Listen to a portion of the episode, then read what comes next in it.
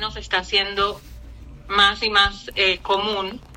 Eh, yo digo que todas las mujeres anteriores han, han forjado un camino que hoy en día tenemos el mérito de poder hacer todo lo que hacemos y hacer todo lo que queremos hacer, pero cada mujer lo ve diferente, cada mujer lo experimenta diferente y lo transmite de manera diferente. Todas lo sentimos, pero no sabemos muchas veces poner el dedo, ¿no? Y decir, ah, esto es lo que, así es como me siento, pero lo actuamos. Y eso es lo que quise aquí, concentrar todo eso de estas mujeres increíbles y hablar sobre temas que, que a todos nos incumben, a todos nos incumben y entender desmitificar un poquito toda esa, esa idea del feminismo y la feminidad y cómo, cómo realmente eh, manifestarlo de la manera más auténtica y más, eh, yo creo, sincronizada, ¿no? De, de, que, de que baje en un canal puro. Y para eso tenemos pues las herramientas de la Kabbalah y para eso tenemos a mujeres como tú. Así que déjame introducirte un poquito. Esta noche tenemos, a, bueno, este, esta tarde, esta tarde, esta noche, de acuerdo al lugar geográfico donde estén, tenemos a Patricia Jurado, una gran amiga que no la conozco en persona, pero siento que nos conocemos de toda la vida. Fue un clic instantáneo, aunque sea digital. Eh, fundadora de la Fundación de Kabbalah de Ecuador, es emprendedora, madre y esposa y hace poco nos dio, nos deleitó con un libro que sacó los siete principios cabalistas. Aquí está, aquí está, vamos a hablar de este libro maravilloso, que es un manual, no solo un libro, es un manual de vida. Eh, y bueno, y ya, voy a dejar de hablar yo. Pati, por favor, bienvenida. Dinos un poquito sobre ti y cuéntanos en ese trayecto cuándo encontraste a la Kabbalah eh, primeramente. ¿Cómo, ¿Cómo fue ese encuentro?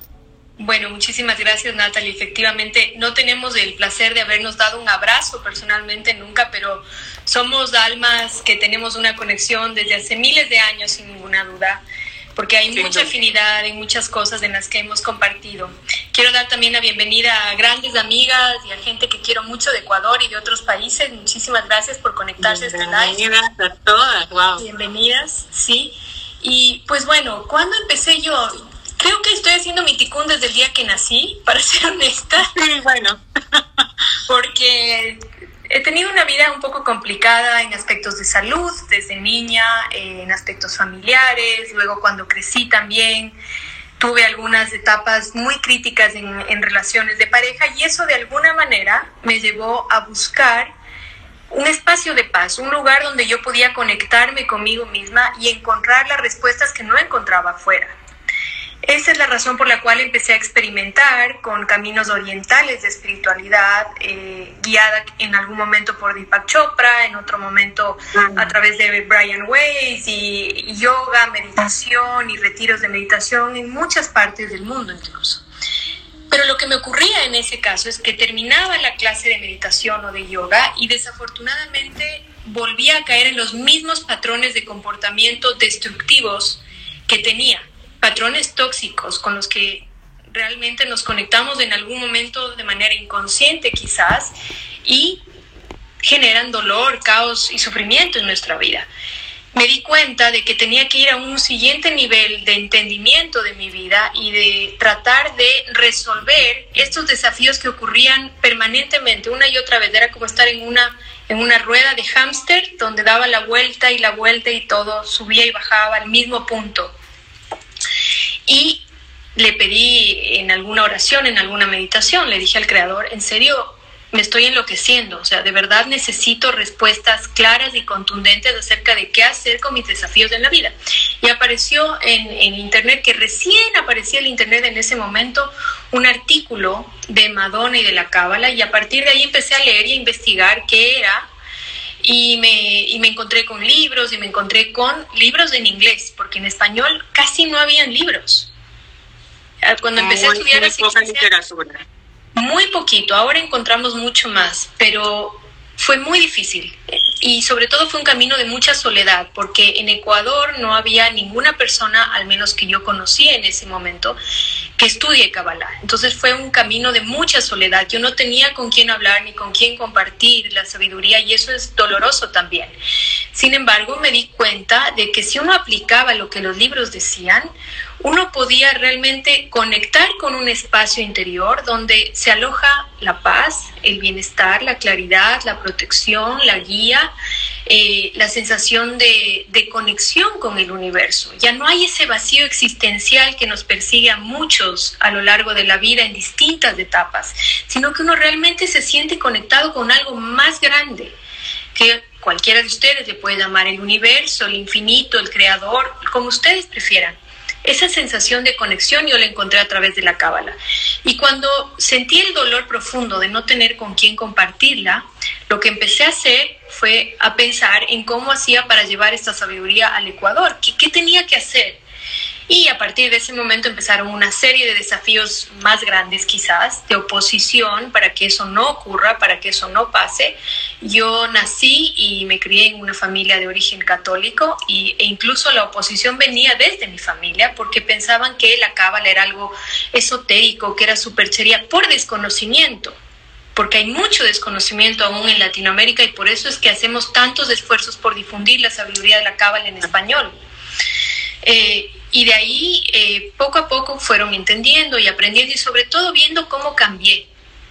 Porque la cábala hace que uno cambie.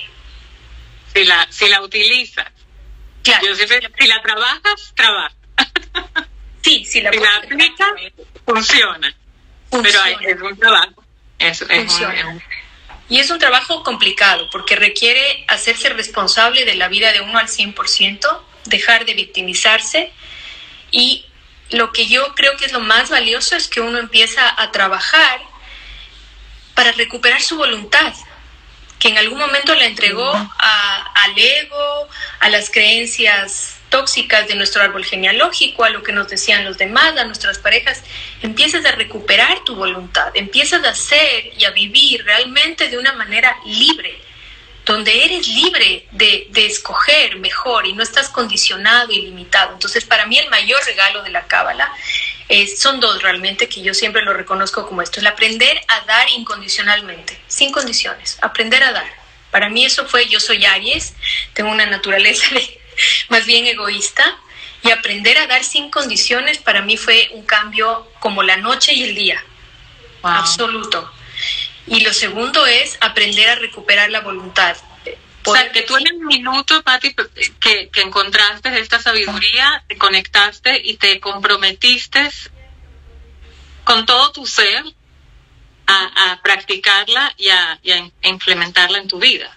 No, tenías, no cuestionaste, no, no dijiste cuál es la diferencia, como me hacen a mí muchas preguntas, ¿cuál es la diferencia entre la Kabbalah y psicología?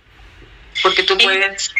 En un principio no, me parecía fascinante desde la Biná, desde la parte racional, me hacía todo tanto sentido. Lo que más me sedujo fue esa parte de la Biná, de la inteligencia racional que guarda la, la Kabbalah, ¿no? Entonces todo me hacía sentido y encontraba respuestas, pero no aplicaba porque todavía estaba como muy, eh, muy encerrada en mí misma. Necesitaba más conocimiento y estaba sola. Nunca tuve un guía. Fueron muchos años de soledad, no tenía nadie que me diga cómo aplicar. ¿Esa fue tu guía? ¿Solo leer libros? Autodidacta. Autodidacta total, te iba a decir, yo también soy así. Y cuando empecé a aplicar, tuve una reacción de, de mi familia que fue graciosa, que yo era tan manipuladora que yo pienso que cuando empecé a cambiar, mi familia, mi esposo y mis hijos empezaron a pensar en su mente nos está queriendo manipular de otra manera, está cambiando el juego. Y la manipulación seguro venía de una de un trauma o de una necesidad de, ser aceptada o de, en fin, de todas esas cosas que no sabemos cómo trabajar el ego. Esto no nos, no nos enseña. No Nadie sabemos. Nos enseña. Nadie nos enseña siquiera que tenemos luz y oscuridad y que la oscuridad no es algo a lo que hay que temerle. No, porque la luz es buena, la oscuridad es mala. Punto. No hay. No, se puede discernir y no se puede aceptar la oscuridad nunca, porque si es mala, ¿por qué la voy a aceptar? Lo malo no se acepta. Y, y, eso, eso definitivamente estoy de acuerdo contigo que es uno de los principios de la Kabbalah, que es acércate a tu oscuridad, porque cuando no, si no la conoces, no vas a poder apreciar tu luz. Sí. Y es, también eh, el principio de anular el ego de que no es, la historia no es sobre ti, es sobre cómo podemos, ¿verdad?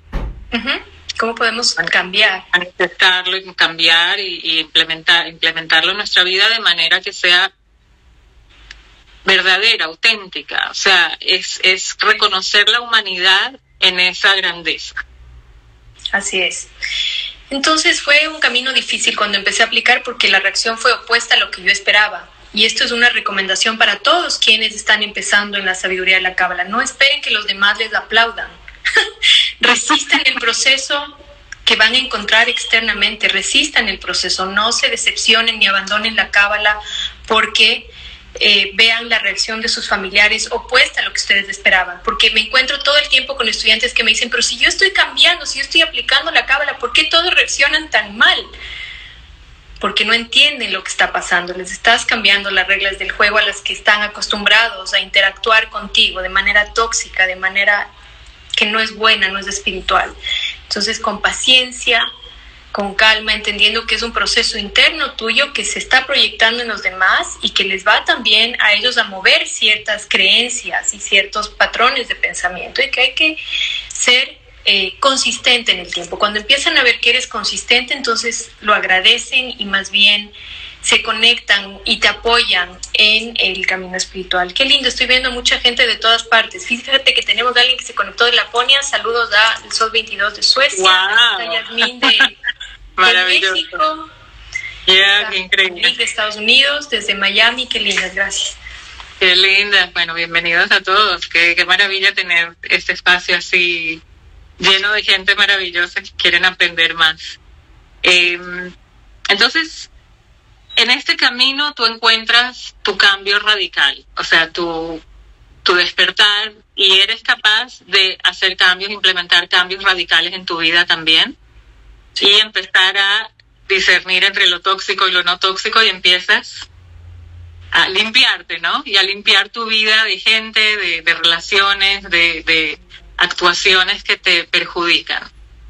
Sí, ahora, esta eres tú, la autodidacta que fuiste capaz de absorber y, y, y cambiar tu vida por leer libros y porque te hizo el clic en tu alma también, de dijiste, esta es la respuesta que estaba buscando. Pediste al universo que te mande una guía y en tu y en, y en, y en esa soledad que, que yo siempre digo que el, el camino hacia la verdad es, es muy solitario.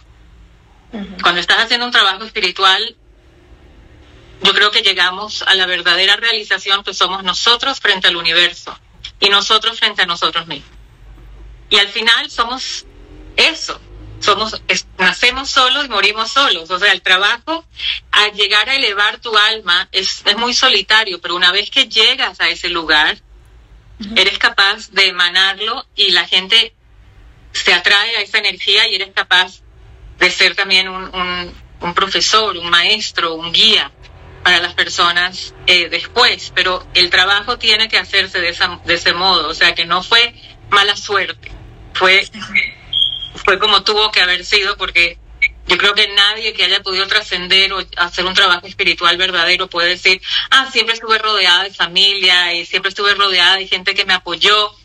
Generalmente no es así. La gente que lo tuvo es porque por lo visto ellas lo necesitaban, pero en general me puedo me puedo identificar mucho con este con eso y no tenerle miedo, ¿verdad? Sí. Un mensaje para la gente de no tenerle miedo a, a, esa soledad momentánea, porque no es soledad. De pronto te encuentras que estás llena. Encuentras el amor dentro de ti, la paz dentro de ti, que eventualmente eso es todo lo que estamos buscando.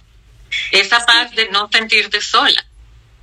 Sí, es una soledad que es necesaria, creo yo, porque es lo que te da el espacio para interiorizar y ver de cuerpo entero, por partes, gracias a Dios, todo lo que no veías antes y todo lo que tienes que transformar y que no veías tú, no porque no estaba o porque, porque somos ciegos por el ego solamente, sino porque no escuchamos. Es increíble, pero cuando uno empieza a estudiar Kabbalah y empieza a hacer los cambios que la Kabbalah nos ayuda a hacerlos, yo siempre les digo a los estudiantes que, que gentilmente y generosamente me escuchan o me preguntan, les digo, me dicen, es que no sé qué tengo que hacer, no sé qué tengo que cambiar. Escúchale a tu hijo, escúchale a tu pareja, ¿qué te están pidiendo que cambies?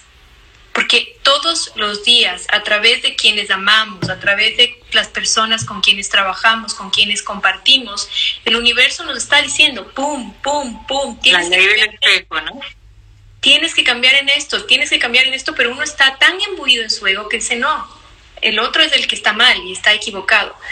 Entonces, sí, esa soledad nos permite como absorber todo lo que ya sabíamos que teníamos que cambiar y que de alguna manera estuvimos posponiendo o mirando para otro lado o sin la fuerza de voluntad para hacerlo. Ahora, ¿todo este proceso, Patti, sucede cuando ya eres madre de tus dos hijos? Sí, Justamente Joaquín, que, que, tiene 16 años y es mi último hijo, me decía el otro día, mamá, ¿por qué tú empezaste a estudiar Kabbalah? Y le dije, Joaquín, porque tú tenías un año y medio, eras chiquito y eras un niño terrible, y tu hermana... Le dije, porque es que parece que... Tú eres el culpable, es por tu Más o menos. y, y tu hermana Dominique estaba en una etapa de su adolescencia crítica y un día yo realmente tenía a una adolescente totalmente rebelde y totalmente sin ningún norte y a un niño pequeño que se lanzaba por el balcón, se lanzaba por la ventana y yo no sabía qué hacer. Y ahí fue cuando dije, me voy a enloquecer, necesito tener un espacio de paz, de orden, de calma, por favor, Dios mío, ayúdame. Wow. Lo dije con tanta fuerza de mi corazón. ¿Quién, quién lo diría? Mira Dominico hoy. Mira Dominico hoy. Da una paz cuando la oyes hablar y una, y una tranquilidad, una ecuanimidad que estoy tratando de, de asociar estas dos imágenes. Sí, quienes la conocen ahora no pueden creer que fue una adolescente complicada y con todas las razones para ser una adolescente complicada. No estoy diciendo que ella era naturalmente rebelde, sino que de padres divorciados, yo era una mujer muy inestable, con muchos problemas personales, emocionales y obviamente ella se crió con no una te mujer imagino así tampoco. La gente que me conoce me dice, no, no, es que no, tú estás mintiendo. Pero la gente que me conoce hace 30 años me dice, a ti te cambiaron el chip de la cabeza, ¿qué te pasó? De verdad, de verdad, wow. Sí, sí. Qué increíble. Comentando un corazoncito. Dominique. Te queremos mucho, Dominique. Y Créeme que valió toda la pena. Esos son los mejores. eh, eso es lo que dice cuando quieres hacer el ticún verdadero. Es cuando eh, has tenido muchos conflictos en tu vida y los tornas hacia la ayuda al prójimo. Es toda la idea de vivir altruistamente, de saber que todos tus retos, todos tus problemas, sí, todo, todo lo que has pasado en la vida no ha sido en vano y no ha sido simplemente porque así lo quiso el destino.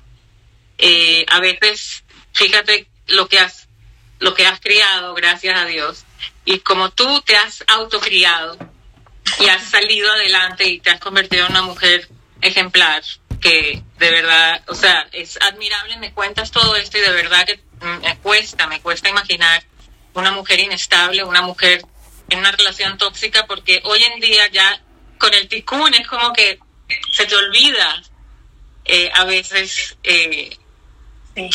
fíjate de dónde vinimos, pero, pero esa es la historia de un, de un cuento que, es- que, que tiene un, un final feliz. Sí. Que no podemos ver el principio del final, tenemos que ver todo el proceso y ahí yo creo que es la grandeza del espíritu. Sí, Eh, y, y a pesar de todas las bendiciones y de todos los momentos luminosos, eh, todas las personas que nos están escuchando, que quizás son amigos de la Cábala o son estudiantes de Cábala o seguidores de Cábala, tienen que saber que no es que se va a acabar, porque la Kabbalah no es magia, la Kabbalah requiere constancia, requiere disciplina, requiere enfoque, requiere estar, requiere, Requiere estudiar estudio auténtico. requiere una fuente idónea, exactamente, requiere una fuente idónea. Y, y van a haber altibajos, pero ya esa paz interna, esa sensación de conexión de, lo que, de la que yo hablé hace un momento, a pesar de todo lo externo, está ahí. Está ahí esa lucecita de guía que está todo el tiempo emanando esa, esa paz, esa calma, esa tranquila, todo va a pasar, todo va a estar bien, no está sola, se va a mantener siempre, pero hay que hacer el trabajo de cambiar, hay que cambiar. Yo hago mucho énfasis en cualquier espacio en el que, en el que puedo comentar de Kabbalah, que tengo la oportunidad, el mérito de poder hablar de Kabbalah, siempre hago énfasis en la importancia de las acciones, más que de el estudio es importante, pero es la puerta, es la conexión. Pero si yo no actúo basado en lo que estudio, entonces no estoy haciendo nada realmente.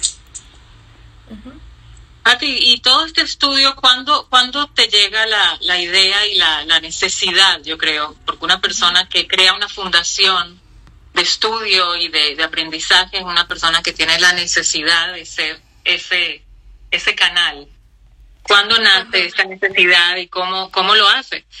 Cuando yo me doy cuenta... Emprendedoras pequeñitas entre nosotras que quisiéramos hacer muchas cosas, danos tips de cómo cómo llevar una idea y, una pasión a...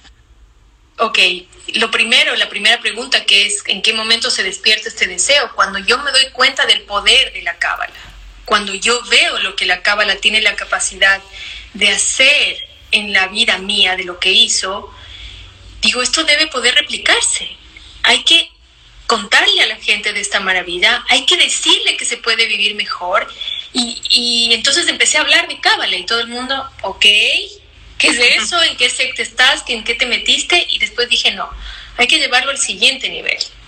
Hay que ofrecerlo de tal manera que el que quiera y el que necesite se acerque y que nosotros podamos ofrecerlo sin que no haya ningún tipo de restricción para el que quiera. Entonces de ahí empecé con la parte legal de la constitución, de una escuela que fueron como tres años también de luchar con la burocracia de mi país, con abogados, de invertir, de todo el desgaste burocrático, hasta que finalmente eh, se logró y, está nuestro local abierto que fíjate que con un año de pandemia en el que estuvimos cerrados mucho tiempo, el local permanece ahora abierto, es decir, no perdimos nuestro espacio físico, lo hemos logrado mantener a pesar de todo.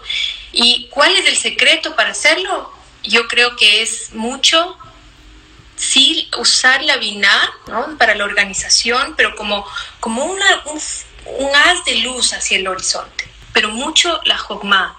El, lo voy a hacer de la mejor manera hoy, Hoy voy a ser lo Fuiste sola. Todo esto fue tú sola. Había un grupo de personas que en su momento me ayudaban, pero creo que la disciplina, el enfoque, la fuerza, la constancia de, de, de no me gusta decirlo de mi persona, pero era más mía que del resto, porque eran personas más intermitentes. Siempre aparecen personas que nos van a ayudar y a contribuir y a quienes agradezco en un momento, pero el que está encabezando es el que no se puede ir es el que tiene que seguir el que tiene que continuar y las personas se irán sumando y se irán alejando también y todo eso es parte del proceso. Pero el que va a la cabeza es el que no puede moverse, es el que va abriendo, yo siempre hago esta, esta analogía, digo que fue como abrir una pared con un taladro, entonces la punta del taladro es la que no se puede romper tiene que seguir y seguir y seguir hasta que se abra la montaña y, se pueda hacer.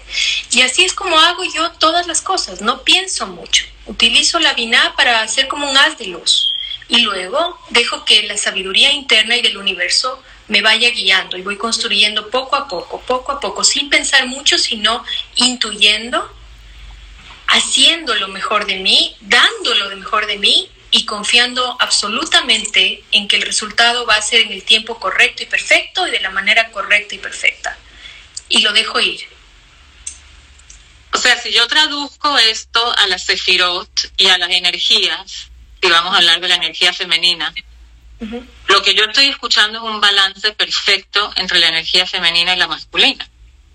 Porque tiene la inspiración, la idea, el láser, el foco, ¿verdad? El enfoque hacia tu meta y no te dejas caer, pero por otro lado estás utilizando tu intuición, tu, tu expansión, tu, tu dejar el espacio y practicar ese, ese airear, lo que llamo yo, de darle al aire el espacio para que la, la divinidad, el creador, también tenga su parte ahí, pero no, no permites, eh, no permites flaquear, es decir, si tienes un proyecto, lo haces y estás 100% enfocada y das el espacio a otra cosa.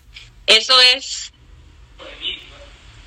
la perfecta, eh, digamos, analogía a lo que es cuando Jokma y Binah le dan paso a Dat, ¿verdad? Cuando, cuando la sabiduría y el entendimiento ¿verdad? Le dan, le dan paso a la comprensión, a la, a la, a la unión de todo eso, lo que nace de, de todo eso es, bueno, en tu caso la Fundación de Kabbalah de Ecuador, que es, eh, es una escuela que ayuda a todos los niveles de, de, de conocimiento, nivel cero hasta el nivel avanzado, donde hay clases, donde hay talleres, donde hay una constancia eh, admirable, la verdad, y he tenido el mérito de unas cuantas veces enseñar ahí y la verdad es que siempre admiro, admiro proyectos que se llevan a cabo desde una inspiración, no desde una necesidad, es una inspiración, porque creo que cuando hay una necesidad, obviamente nos enfrentamos a la necesidad de ser creativos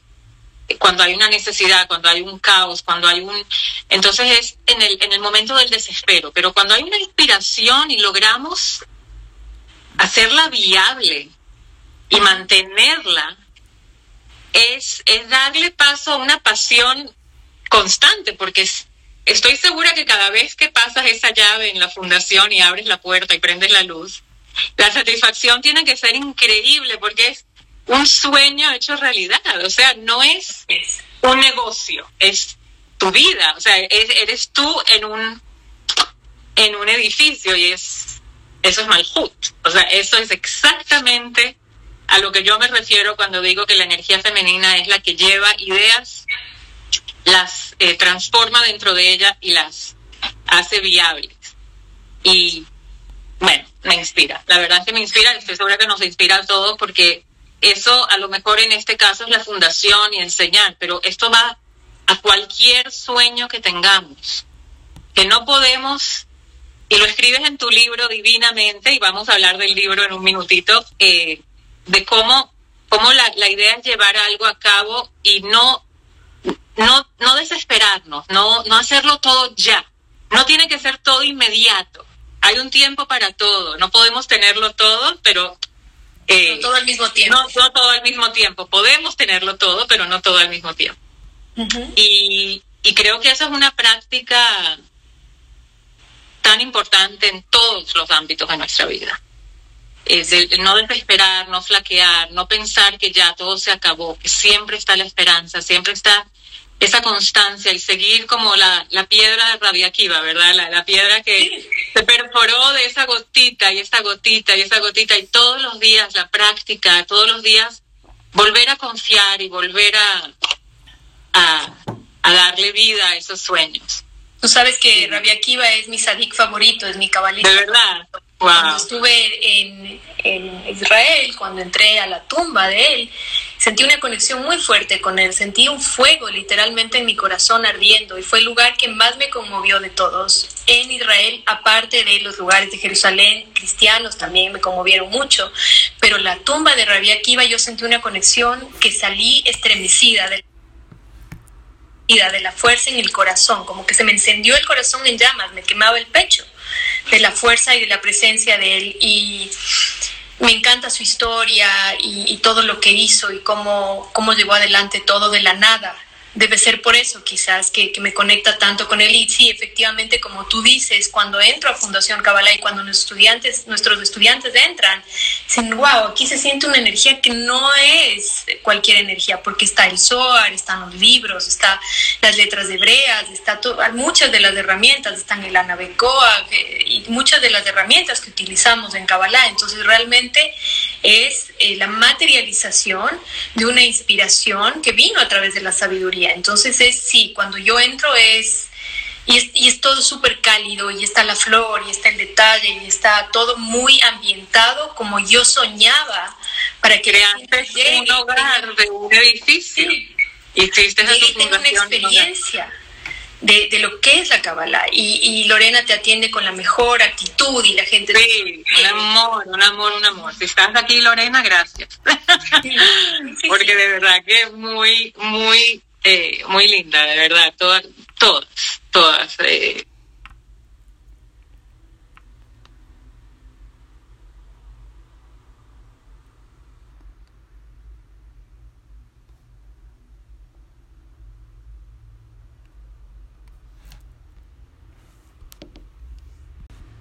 Exactamente, y dejar que las cosas reposen Cuando nosotros estamos en esta búsqueda de materializar un sueño y de, por ejemplo, hacer el libro o la fundación, y ahora tengo un proyecto mucho más grande que va a abarcar para toda Latinoamérica y te voy a invitar a participar, por supuesto, ya lo van a conocer oportunamente. Cuando, cuando estás en ese momento, si tú estás corriendo, que sí hay que tener un relativo sentido de urgencia, sí es importante decir, ok, no me voy a quedar durmiendo hoy, sino que me voy a levantar y voy a hacer lo que... Bueno, la urgencia es la meta, ¿no? Es la meta con un fin. Un sano sentido de urgencia es necesario para materializar los proyectos, pero no ir acelerados, porque cuando tú vas muy acelerado, pierdes el placer de las cosas, pierdes el saborear el proceso, pierdes el, y la gente se vuelve numérica. Entonces, necesitamos tantos estudiantes para cubrir los costos de la fundación. No, no necesitamos nada. Nosotros ¿Y no vamos a mejor de nosotros. A dar lo mejor de nosotros. Y vamos a disfrutar del proceso y el resultado se va a dar. Y así es como trabajamos en Fundación Cábala y así es como trabajamos en todos los, o como trabajo en todos los proyectos o las cosas que emprendo. Tengo que disfrutar del proceso, porque si me acelero demasiado voy a perder esa magia, que es lo que me hace un alma vibrando y creando en este plano físico, no una máquina que va y pones play y hace lo que tú le digas. No es ni Siri ni Alexa, no. Es un alma trayendo ideas a este plano material. Wow. Wow, tengo tantas preguntas, pero quiero, tengo que enfocarme. Yo con mi ADD me puedo, puedo partir y puedo llegar a mucho, pero quiero entrar en tu libro porque creo que de aquí pueden también entrar muchas, eh, muchas de las preguntas y de las eh, de las cosas maravillosas que, a mí se me ocurren eh, preguntar de aquí. Pero cuéntame cómo surgió este libro. O sea, obviamente como todo lo que ha surgido en tu vida, pero ¿por qué específicamente de, del Rabbi Abraham Abulafia? ¿Por qué específicamente estos principios? ¿Por qué de educación? Porque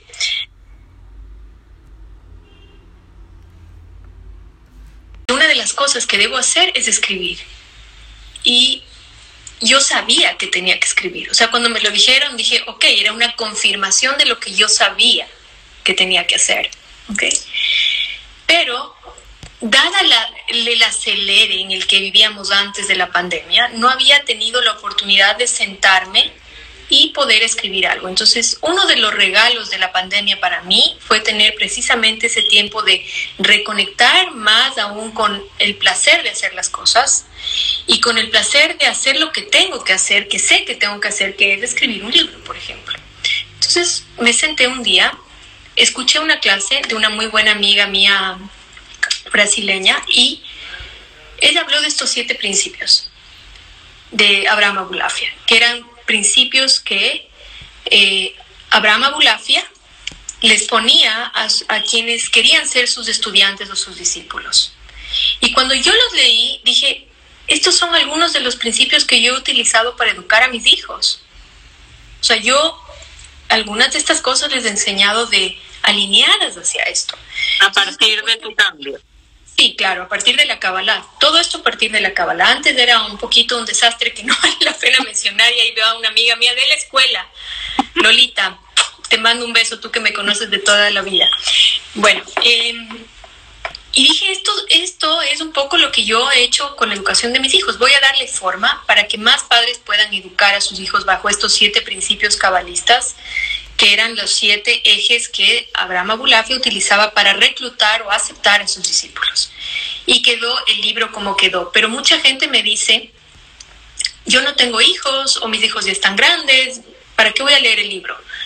Cuando uno lee el libro, se da cuenta de que es un, un libro de autotransformación, porque la verdadera educación, el, la verdadera, el verdadero legado hacia los hijos solamente puede venir desde el ejemplo no puede venir desde la teoría, desde la palabra y desde yo hago lo que quiero, pero tú tienes que hacer lo que yo digo. Eso ya no funciona, sobre todo en nuestros tiempos que las, personas son tan, los niños nacen tan diferentes y, cuando se hacen adultos más, aún cuando crecen, más aún. Entonces, siempre desde el ejemplo, es un viaje de autotransformación a través de ser madre o padre. Cuando uno realmente se da cuenta de que lo que está haciendo al educar a sus hijos es transformarse y crear un legado y crear memorias de amor dentro de un árbol genealógico y cambiar el mundo, entonces a uno le cae la responsabilidad y dice, ok, ¿cómo lo voy a hacer? Entonces lo que traté de hacer fue crear un manual, como tú lo dices, completamente puntual, objetivo, con un workshop atrás donde la gente puede crear. Maravilloso. Me encantó que tenía un hands-on, o sea, cómo llevarlo a la práctica. Manos a la obra, sí. Manos a la obra. De verdad. Sí, porque una de las cosas más complicadas cuando yo empecé a estudiar Kabbalah era precisamente cómo aplico esto, cómo lo hago. Por eso fue que desarrollé el libro con el workshop. Aquí están diciendo el nombre del libro, se llama Siete Principios Cabalistas para Educar a Nuestros Hijos y va a estar ese se lo mandé a Natalia Israel porque le pedí que escriba unas letras detrás del libro, que escribió unas lindas letras. se lo mandé a Israel de regalo, pero pronto va a estar en Amazon, no está por ahora en Amazon, pero voy estoy disfrutando del proceso, estoy saboreando el proceso de ponerlo en Amazon. Así que permítanme ese placer, pero pronto lo van a encontrar. A, a Pati le encantan los procesos burocráticos. Sí, yo ya estoy ahí, entonces voy. en la burocracia. Sí, ya voy. Todavía no está, en, no está en Amazon, pero pronto va a estar en Amazon. Lo mejor después puedes sacar una guía cómo vencer la burocracia mundial. Cómo vivir con la burocracia feliz y no perder la cabeza en el intento. Cómo hacer lo mejor de tu proceso espiritual a través de la burocracia. Ay, sí, la vida. He trabajado mucho la paciencia, lo hablamos de alguna ah, vez. Sí, eh, aquí también lo escribes.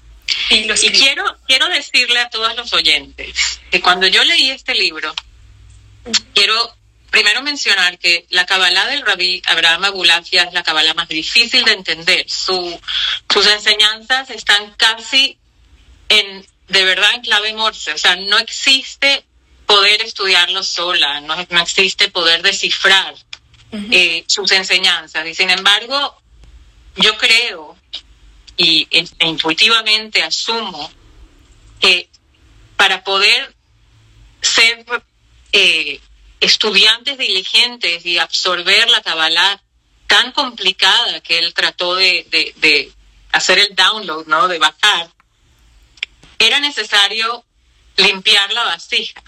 Y estos siete principios, lo que, lo que, lo que hacía, en mi punto de vista, era despojar de todo cualquier, cualquier eh, no sé, con cualquier sucio que podía haber estado ahí, que pudiera empañar la cabala que le estaba tratando de enseñar. Entonces, primeramente, eso, eso fue lo primero que yo percibí, ¿no? Ese fue mi, mi feeling, ¿no? De principio fue decir, ah, claro, es, tiene que ser que los estudiantes no podían ser cualquier persona, tenían que ser estudiantes que, que pasen por un proceso de refinamiento, como lo hacemos en Sefirata Omer, como lo hacemos cuando hay algo muy grande, muy elevado. No podemos despertarnos un día y recibirlo así. Tenemos que prepararnos. Todo lo importante lleva preparación. ¿Y qué más importante que educar a tus hijos, obviamente, o ser un estudiante de la vida, ¿no?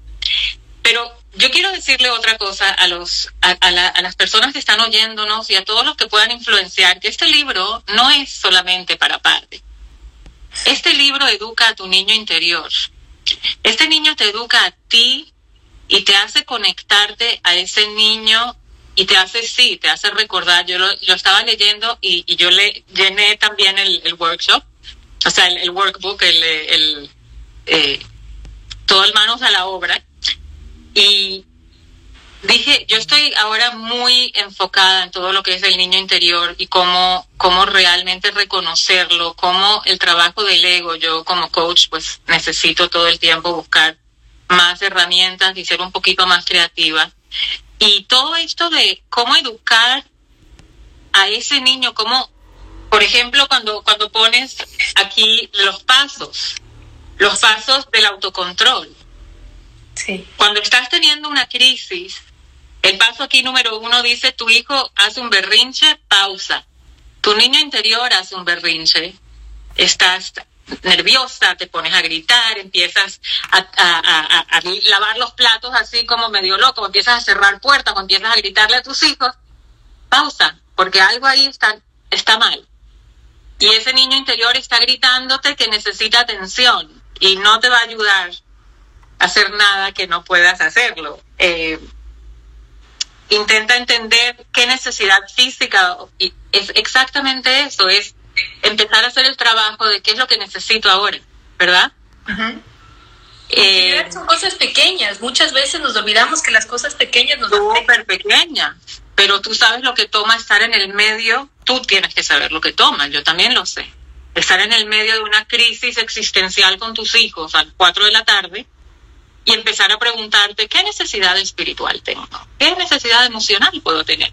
Toma una disciplina, toma un autocontrol, toma una, una, bueno, una realmente una dedicación y un compromiso a, a, eso, a mantenerte ecuánime, a mantenerte, no, no sobre control o bajo control, porque el control es una palabra muy, eh, muy fuerte. Yo creo que mantenerte eh, receptiva eso, me gusta más. Me gusta más el control porque nunca podemos controlar una situación, no podemos controlar nuestros hijos, no podemos controlar nuestras emociones, pero podemos mantenernos abiertos y receptivos a qué es lo que está sucediendo. Y cuando somos capaces de bajarnos a la rodilla y ver a nuestros hijos a los ojos y decir, mi amor, sé que estás cansado y sé, sé que es muy duro estar ahora que no que quieres ir al parque, pero está lloviendo o mamá no puede o lo que sea, igualmente tenemos que responder a nuestro niño interior. Cuando estamos mal, es el momento de mirarnos al espejo o cerrar los ojos y decir, a ti, Natalie, ya sé, estás teniendo un, momento difícil. Es duro, querías hacer esto y no te funcionó, quisiste hacer esto y no te funcionó. Y eso, eso, eh, de verdad que es mi mensaje, no, no promoción, pero en verdad sí es promoción, porque creo que es, es un, eh, de verdad que es un manual, no solamente lo escribí para, para elogiarte, además de sí, siempre lo haré, es porque en realidad creo que si llegamos al ticún y a la a, a, conectarnos a ese niño y a no olvidarnos y a no correr a las adicciones o a, dormir los sentimientos o a evadir nuestras, nuestras oscuridad, como dijimos al principio, y, y, la abrazamos y aceptamos que somos un todo, que somos parte y ese niño siempre va a estar ahí y si no lo atendemos va a seguir llorando y llorando y llorando. Entonces, igual que como somos padres, yo creo que parte de cómo somos padres es cómo nos tratamos a nosotros mismos. Antes viste el ejemplo de, de ser un ejemplo para tus hijos. No puedes darle lecciones verbales ni teorías sobre la vida. Si ellos te ven haciendo algo, lo van a hacer igual y después tú vas a decir, pero ni siquiera se los enseñé, ¿cómo lo hacen? Porque te estaban observando. Y así está, y así está todo el mundo, todo el mundo te observa. Tu vecina te observa, tus alumnos te observan, tu esposo te observa, y ese es tu veredicto, esa es tu verdad. Por eso es que hay que estar receptivo, o sea, ya va, ¿cómo estoy? ¿Cómo estoy en, verdad, en balance a lo que quiero ser? Sí. ¿Cómo puedo aplicar estos principios a mi vida? De verdad me parece fascinante. Y otra cosita del libro que también quería decir, y quiero que nos cuentes un poquito cuando escribes sobre la capacidad mental, eh, y aquí puse un, un, pequeñito símbolo que dice aquí, voy a leer un poquito del libro, que escribes, a mi entender, la capacidad mental debería también ser trabajada desde el campo de la salud mental. Debemos de sanar nuestras propias heridas, salir de nuestros esquemas mentales familiares y salir de nuestros traumas para poder, de esta manera, transferir amor sin lastimar a nuestros hijos o por lo menos hacerles el menor daño posible. Em, ¿cómo, ¿Cómo te ayudó o te puede ayudar la Kabbalah a, sanar traumas, a salir de esquemas mentales tóxicos? Bueno, eso es algo que es un proceso doloroso, sin duda, porque eh, esos procesos eh, familiares, esos traumas de la niña interior que tú hablabas, cuando no son atendidos son heridas abiertas. Entonces es realmente ir a un lugar donde vas a sentir el dolor de la herida abierta, pero al mismo tiempo, cuando las herramientas de la cábala, como por ejemplo, nosotros escogemos a nuestros padres, como por ejemplo, venimos con un plan mucho mayor del que puedes ver a través de tus cinco sentidos. Como por ejemplo, todo lo que estás pensando es, una, es un patrón de pensamientos, una caja mental que eventualmente está alimentada por el ego, pero no por el alma. Todo lo que has vivido es necesario para tu bienestar. Todos estos conceptos de Cábala, cuando tú los acercas a las heridas de tu niña interior, ayudan a sanar. ¿Por qué razón ayudan a sanar? Porque hay esperanza, porque hay alguien más sobre mí que está pendiente de mí, que me ama, que me cuida, que va a estar conmigo siempre, que no me va a abandonar. ustedes lo pueden llamar el creador, Dios, la luz, como prefieran ustedes, pero esencialmente lo que a mí me ayudó, creo que por encima de muchas cosas, es no sentirme sola, porque uno de mis, de mis heridas abiertas era el abandono entonces, a través de la Kabbalah, el hecho de saber que la luz siempre está, que la luz nunca desaparece, que su esencia es que no se mueve, que no cambia, que no se transforma, que, que es solamente amor incondicional, es una de las herramientas que a mí más me ayudó a sanar mi herida de niña abandonada. Y de esta manera, cuando se empiezan a sanar estas heridas a través de estos conceptos de Kabbalah, aplicándolos y, y haciéndolos sobre todo una vivencia. Cada vez que me sentía sola, porque yo tenía la tendencia a repetir que estoy sola, que vivo sola, que nadie me ayuda, que cada vez que me sentía así, me repetía, no, la luz está aquí. La luz nunca se mueve, nunca desaparece, nunca estamos solos. Entonces, haciéndolo como muy consciente, el trabajo espiritual con mucha conciencia, es como me ayudé, me ayudé y me ayudó la cábala a sanar esas heridas eh, de la niña interior, ¿no? Obviamente están ahí y hay otras que estoy trabajando porque no estoy en la vida como un voluntario, que yo siempre digo, estoy en este plano material porque tengo muchas cosas aún que sanar y que corregir y, y sobre todo muchas personas a las que quiero ayudar a sanar también. No porque yo las pueda sanar, sino porque les puedo compartir información que me fue útil a mí. ¿Tú crees, tú crees que terapia psicológica, psiquiátrica eh, y la Kabbalah pueden ir mano a mano? Yo creo que hay, de, lo que he visto, he tenido la oportunidad de hablar con miles de estudiantes de verdad, miles, conozco miles de personas y en la fundación que han pasado en un momento, en otro, en otro, en otro, en otro, han sido miles ya. Y lo que me, ah. me parece a mí percibir, y lo digo muy humildemente, es que hay personas que primero necesitan terapia antes de Kabbalah. O sea, es como que primero necesitan ir por capas en, esa, en ese acceso a la niña interior. Y a veces la cábala es tan reveladora, es tanta luz, que uno de golpe ve todo y a veces eso es choqueante. ¿sí? Si tú no estás preparado y, si, y sobre todo si no tienes esa entereza o si no o si simplemente no es el momento, porque muchas veces la gente empieza a estudiar Kabbalah, deja y luego vuelve y se queda. si simplemente no era ese el momento, puede ser muy fuerte.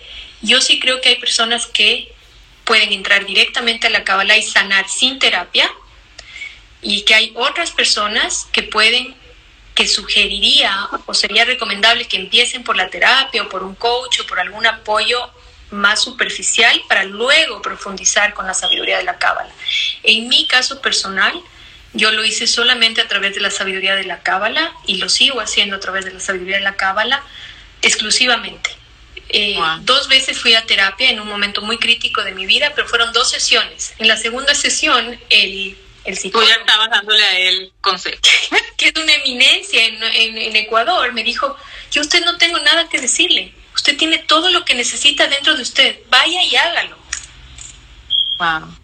Entonces, eh, he tenido la, la oportunidad de hacerlo directamente, pero sí es algo que yo recomiendo en mi libro que es parte de nuestra responsabilidad como padres, pedir ayuda, buscar ayuda, sea esta psicológica, sea incluso de medicinas, en caso de ser necesario, medicinas para equilibrar la química de nuestro cerebro, eh, una asistencia espiritual, un apoyo espiritual, una guía espiritual, lo que consideren, pero creo que parte de ser padres es asumir la responsabilidad de que para poder criar a nuestros hijos necesitamos en muchas ocasiones pedir ayuda.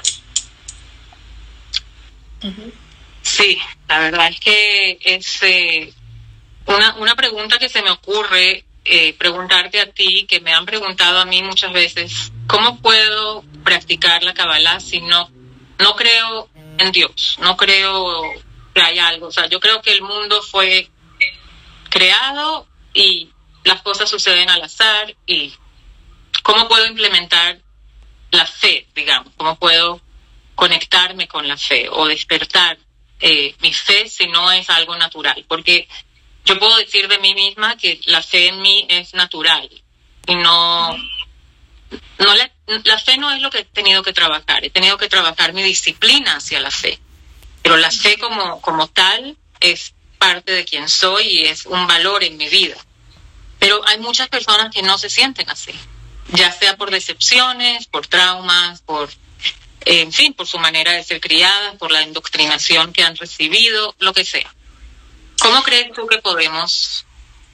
Yo creo que una de las cosas que son más importantes para quienes estudiamos Kabbalah o queremos estudiar Kabbalah o somos seguidores o amigos de la Kabbalah y que no tenemos un, no venimos de un vientre judío, de un origen judío, es entender que la Kabbalah es algo experiencial, es decir, es una experiencia, no es una creencia, no viene asociado a un, a un directamente para algunos de nosotros, no viene asociado directamente a una religión, sino que viene asociado directamente a una capacidad de aprender y experimentar ese aprendizaje.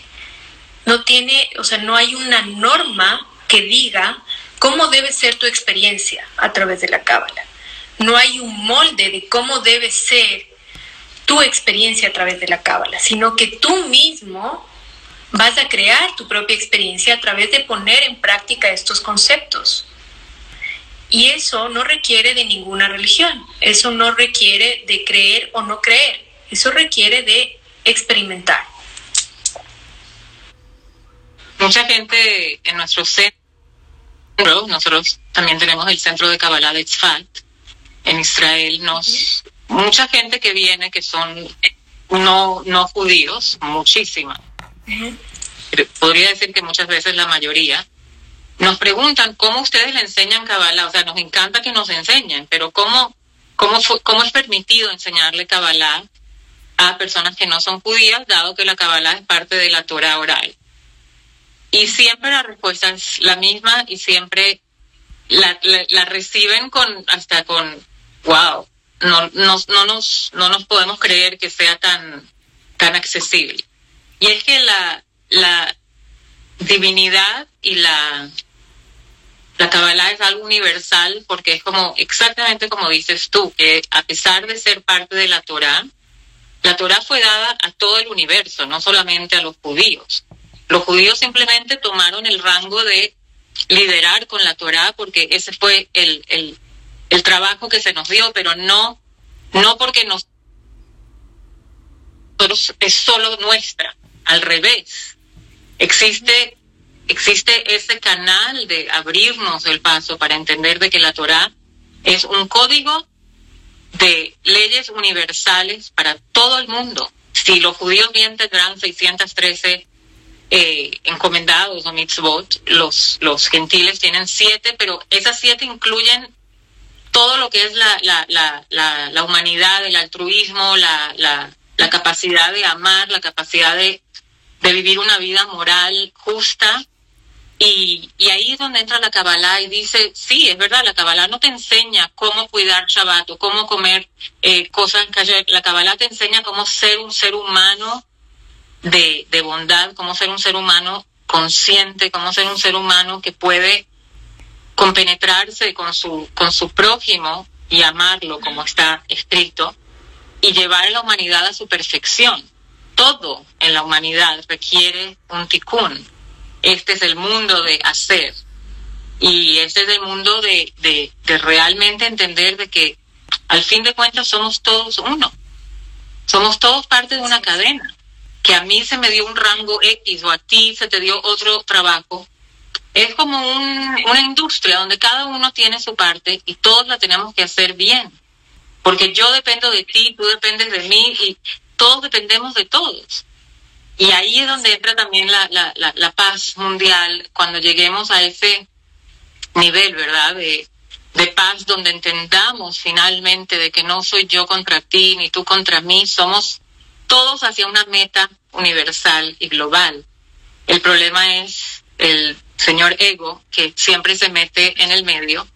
Y desafortunadamente hasta ahora el mundo ha sido eh, jerárquicamente manejado por energía masculina porque así se ha presentado y porque así era necesario.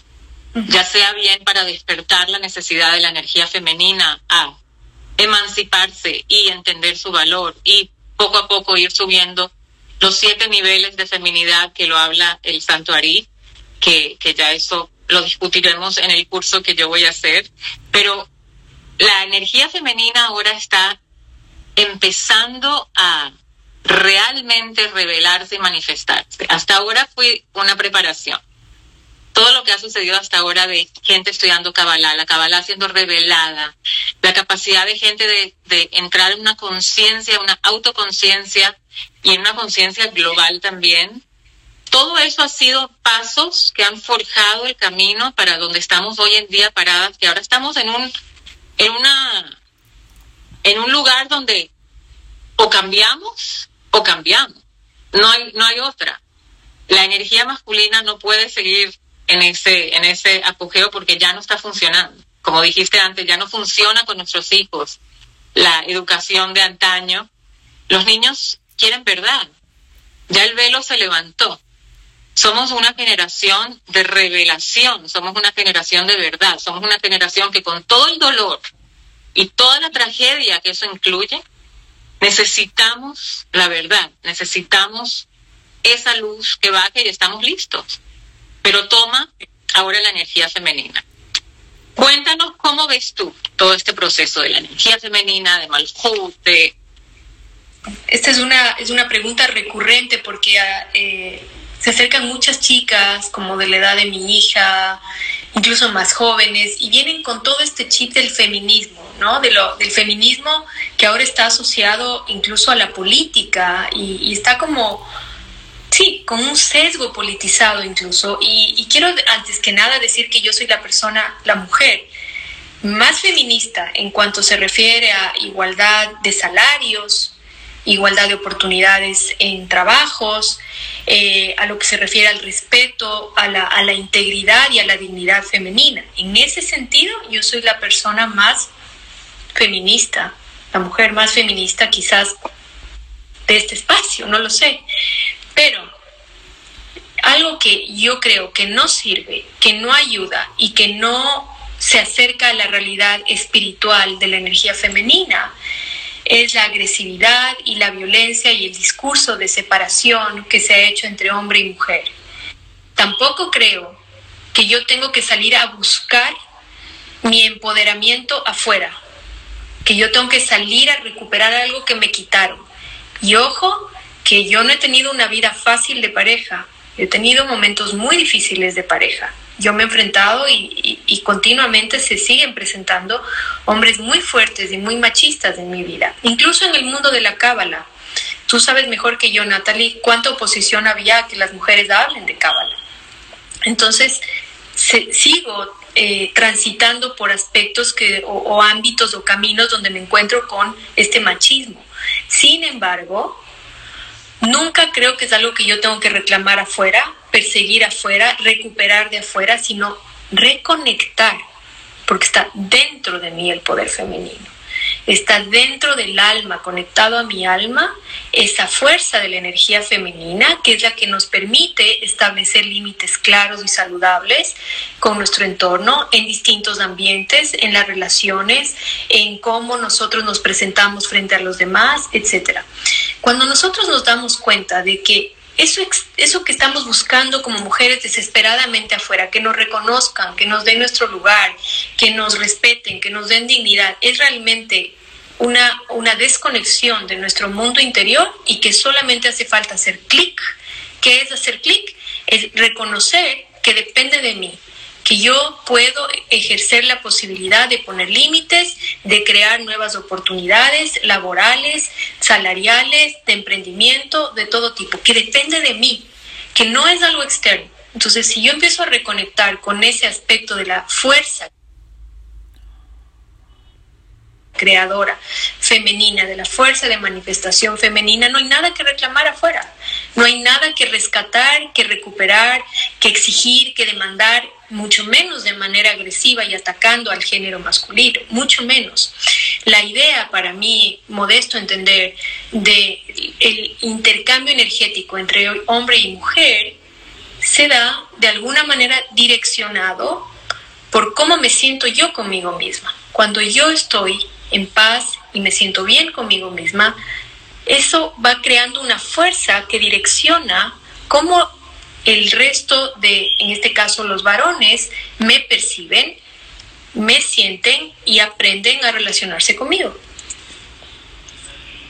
Yo quisiera agregar que cuando tú dices, cuando yo no me siento bien conmigo misma y parte de la razón por la que tantas mujeres, a pesar de sus eh, su éxito laboral y su éxito eh, corporativo y la capacidad de demostrar que podemos hacerlo todo, que podemos ser madres, podemos ser amas de casa, podemos cocinar, podemos hospedar, podemos estar embarazadas, podemos ser mujeres corporativas, o sea que, ¿qué es lo que estamos tratando de probar? Que es cuando el ejemplo o, el, la meta es ser un hombre, ahí es cuando nace la insatisfacción, porque ¿quién puso al hombre como ejemplo o como modelo a ser? Si yo fui creada mujer, ¿cómo puedo, ¿cómo puedo pretender que mi felicidad está en ser un hombre? Así es. Ese es el problema. Ese es el conflicto. Y, y, y más aún, cuando lo que estamos buscando, persiguiendo y, sudando es la igualdad de género. ¿Desde cuándo igualdad de género? Exactamente, esa es la diferencia. Género. hay masculino y hay femenino. Ahora tenemos que aclarar que cada uno de nosotros y cada integrante en la creación, desde inanimado hasta el humano, el reino vegetal, el reino animal, el reino, todo tiene femenino y masculino. De otro modo, no podía haber sido creado. Todo lo existente necesita energía masculina y femenina. Así La cuestión está el balance. ¿Dónde está el balance? El yo haber nacido mujer me reitera de que la mayoría y la energía dominante en mí es la energía femenina como misión. Ahora, no quiere decir que yo como mujer, o tú como mujer, Pati, que tú eres el perfecto ejemplo, que no eres disciplinada, que no eres enfocada, que no eres diligente, que no eres eh, consistente. Todo eso son eh, atributos masculinos. Pero del mismo modo has sido madre, has sido esposa y has, has hecho de tu vida un balance entre dentro y afuera. La mujer, cuando dijiste que todo empieza de adentro, y nos vemos en los dos ámbitos, el hombre es externo el hombre, sus órganos son externos, su, su trabajo laboral siempre es fuera de la casa, siempre es mostrándole al mundo lo que puede ser y hacer. Es hacer, ¿verdad? Los seis días de la semana, hacer, hacer, hacer, hacer, hacer. Llega Shabbat, que es Malkut, el fin de semana, y es ser. Esa es la mujer. La mujer desde adentro. Todo funciona desde adentro. Cómo me siento, así lo emano. Cómo me, cómo me conecto conmigo misma, así me conecto con el prójimo. La energía masculina no puede hacer esa introspección de manera natural.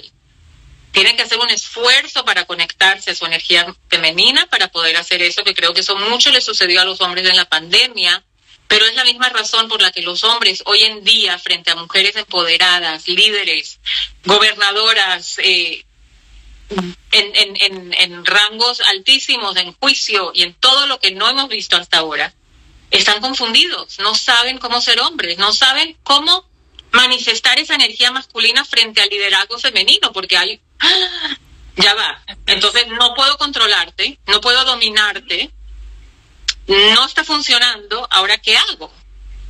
Y la mujer se está echando para atrás como diciendo, pero ¿y entonces? ¿Dónde está el balance? Esto, esto yo creo que es bueno, a mí me, ese tema a mí me apasiona porque, porque siempre fui una, una persona que quiere resolver conflictos desde adentro, o sea, siempre tenía que entender el por qué, cómo, cuándo y dónde, que eso, eso es un, un atributo femenino de por sí, ¿vale? Pero es, es entender que el empoderamiento solo va a llegar cuando entendamos que no es igualdad lo que estamos persiguiendo, sino unión. Equilibrio. Equilibrio. Donde tú hagas tu máximo con tu energía femenina y te puedas conectar con tu energía masculina, y el hombre haga su máximo con su energía masculina y pueda conectarse a su energía femenina. Y después lo que va a suceder es que vamos a encajar como un rompecabezas, porque va a ser exactamente volver a la creación, que es finalmente llegar a esa paz de, ahora sí, ahora podemos disfrutar de, de el jardín del Edén, de lo que todo esto valió la pena. Pero todo es parte del proceso. Lo que está sucediendo no podemos criticarlo, no podemos enojarnos, no podemos desesperarnos porque todo esto nos está llevando a un final feliz. Lo que pasa es que en el medio de una remodelación de la casa siempre todo parece un caos. Todo parece que se está derrumbando y todo se está derrumbando. Lo estamos viendo.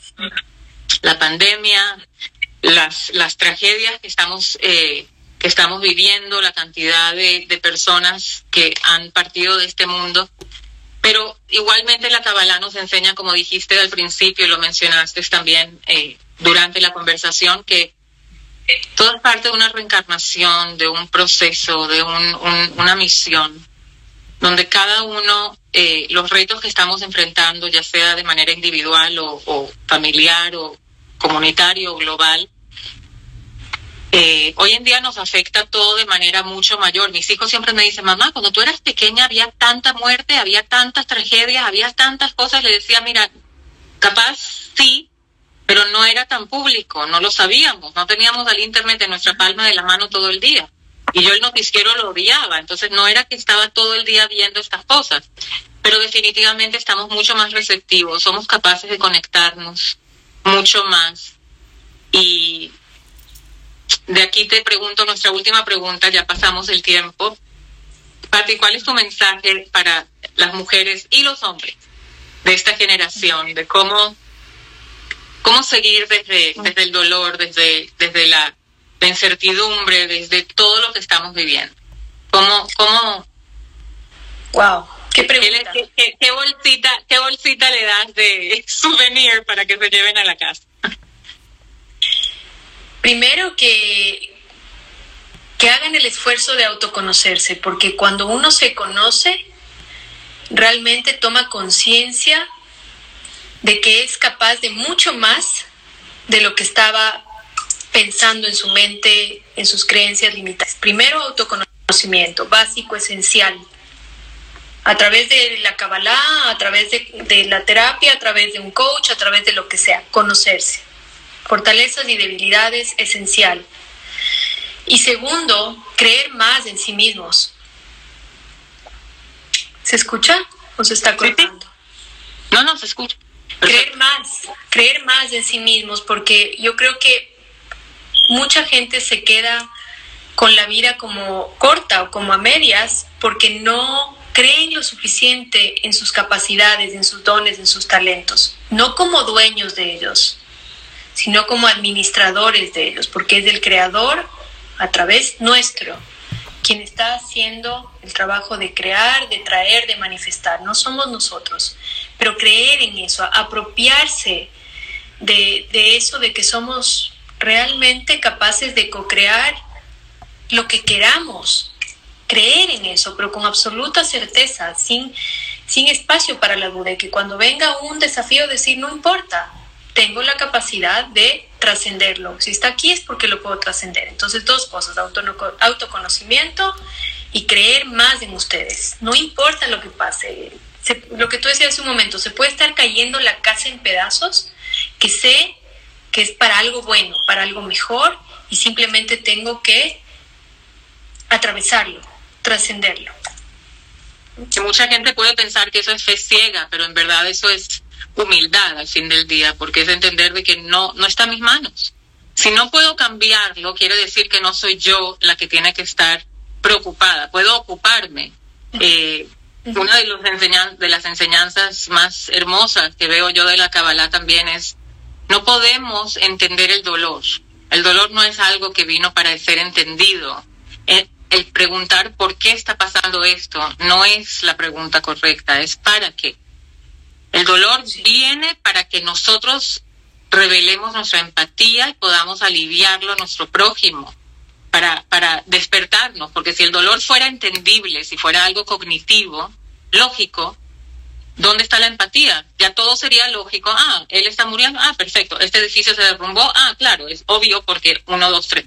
Sin embargo, cuando hay, cuando hay ese desespero de, del dolor ajeno y esa necesidad de entenderlo, en vez de preguntar por qué, preguntemos para qué y manos a la obra, acción. Todo lo que podamos hacer, ya sea en, en, en, en dinero, en apoyo, en una sonrisa, en una llamada, en comida, el, la tzedaká, el gesed, el, hacer el bien viene en muchas formas. No solamente donar una, una cantidad de dinero, viene con todo. Justamente ayer posté que si tienes mucho, da de tus riquezas. Y si tienes poco, da de tu corazón. Siempre hay de dónde dar. Sí. Y eso, eso creo que es, eh, al fin de cuentas, a lo que vinimos, a, a recuperar el, el, el, el don de, de, ser empáticos, de estar conectados, de volver a nuestra conexión primordial y, y realmente llevar al mundo a su, a su ticún eh, final.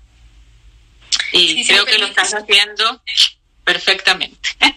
Gracias, qué linda. Hago lo que puedo, créeme que me esfuerzo y me cuesta. Bueno, pero hago lo que puedo. es todo lo que se te pide. No eres dueña del resultado. Haz lo mejor de ti.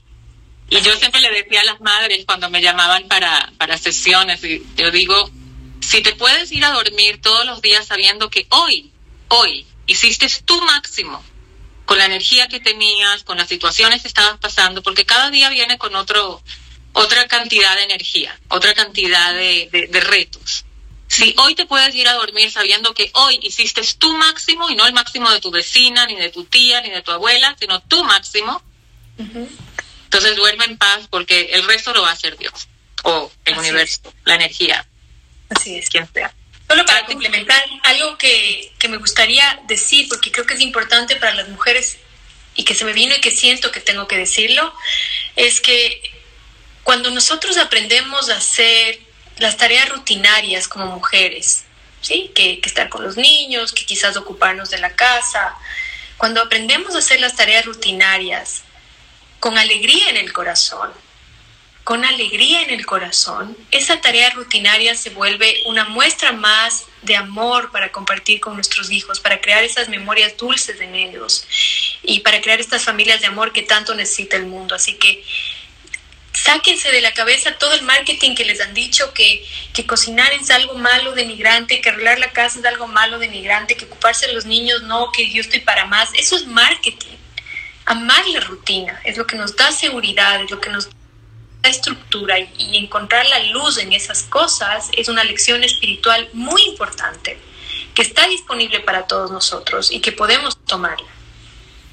Que, que si puedo ampliar es, son mini santuarios. Así es. Y que al yo arreglar mi casa, cocinar para mi familia, poner comida en la mesa y hacerlo de manera más bella que puedo con mis recursos, lo que estoy haciendo es embelleciendo el mundo de Dios, o sea, estoy haciendo que este sea un reflejo de lo que puede llegar a ser el mundo. Porque todo empieza desde adentro y sí somos nosotras las mujeres, y me atrevo a decirlo, disculpen los hombres, que somos las mujeres las que somos capaces de crear y llevar a una casa a un hogar. Igualmente el mundo, desde un mundo terrenal a un mundo elevado. Y es, nuestro, es nuestra tarea y empieza por casa. Así que cualquier pregunta, ya tienen a dónde ir, pueden venir a mí, pueden ir a Patti, pueden eh, preguntarle a todas estas mujeres maravillosas que hacen su labor diligentemente y que cada día eh, tratamos, y me incluyo, de ser mejor y de, de refinarnos un poquito más para el bien eh, global que, que todos eh, tanto aspiramos. Así que esa paz y ese amor y esa, esa, ese mundo que parece utópico es posible si empezamos cada uno dentro de nosotros. Y cuando yo haga mi trabajo, voy a inspirar a otras personas a que lo hagan también. Así que, Patti, fue un placer inmenso. Me podía quedar otra hora y otra hora hablando. Eh, de verdad, me encantó. Gracias por tu tiempo, por tu espacio, por tu sabiduría y que se repita en muchas, muchas más ocasiones. No, gracias a ti, Natalie, honrada, agradecida y feliz, feliz de poder conversar y que hayan personas interesadas en este diálogo. Alguien preguntó dónde se vende el libro en Ecuador, en Librimundo y en Mr. Books también lo pueden encontrar. Así que gracias por esas palabras tan generosas hacia mí. Me siento realmente muy conmovida y muy agradecida. Te mando un abrazo. Sagitario. Si conoces algo de astrología, sabes que los Sagitarios no sabemos mentir. lo que hay es lo que sí, lo que ves es lo que hay. Así que es todo de corazón, de verdad que sí. Si no lo siento, no lo puedo decir. No lo diría, pero no lo puedo mentir. Así que 100% de verdad eh, agradecida a ti y a nuestra amistad y que bueno, que siga para muchos años más. Gracias a todos los oyentes y nos vemos el próximo martes en el era Las Mujeres en la Era de Malhut eh, con nuestra próxima invitada. Gracias a ti, Patti, y mucha suerte en todo y seguimos hablando. Un besito.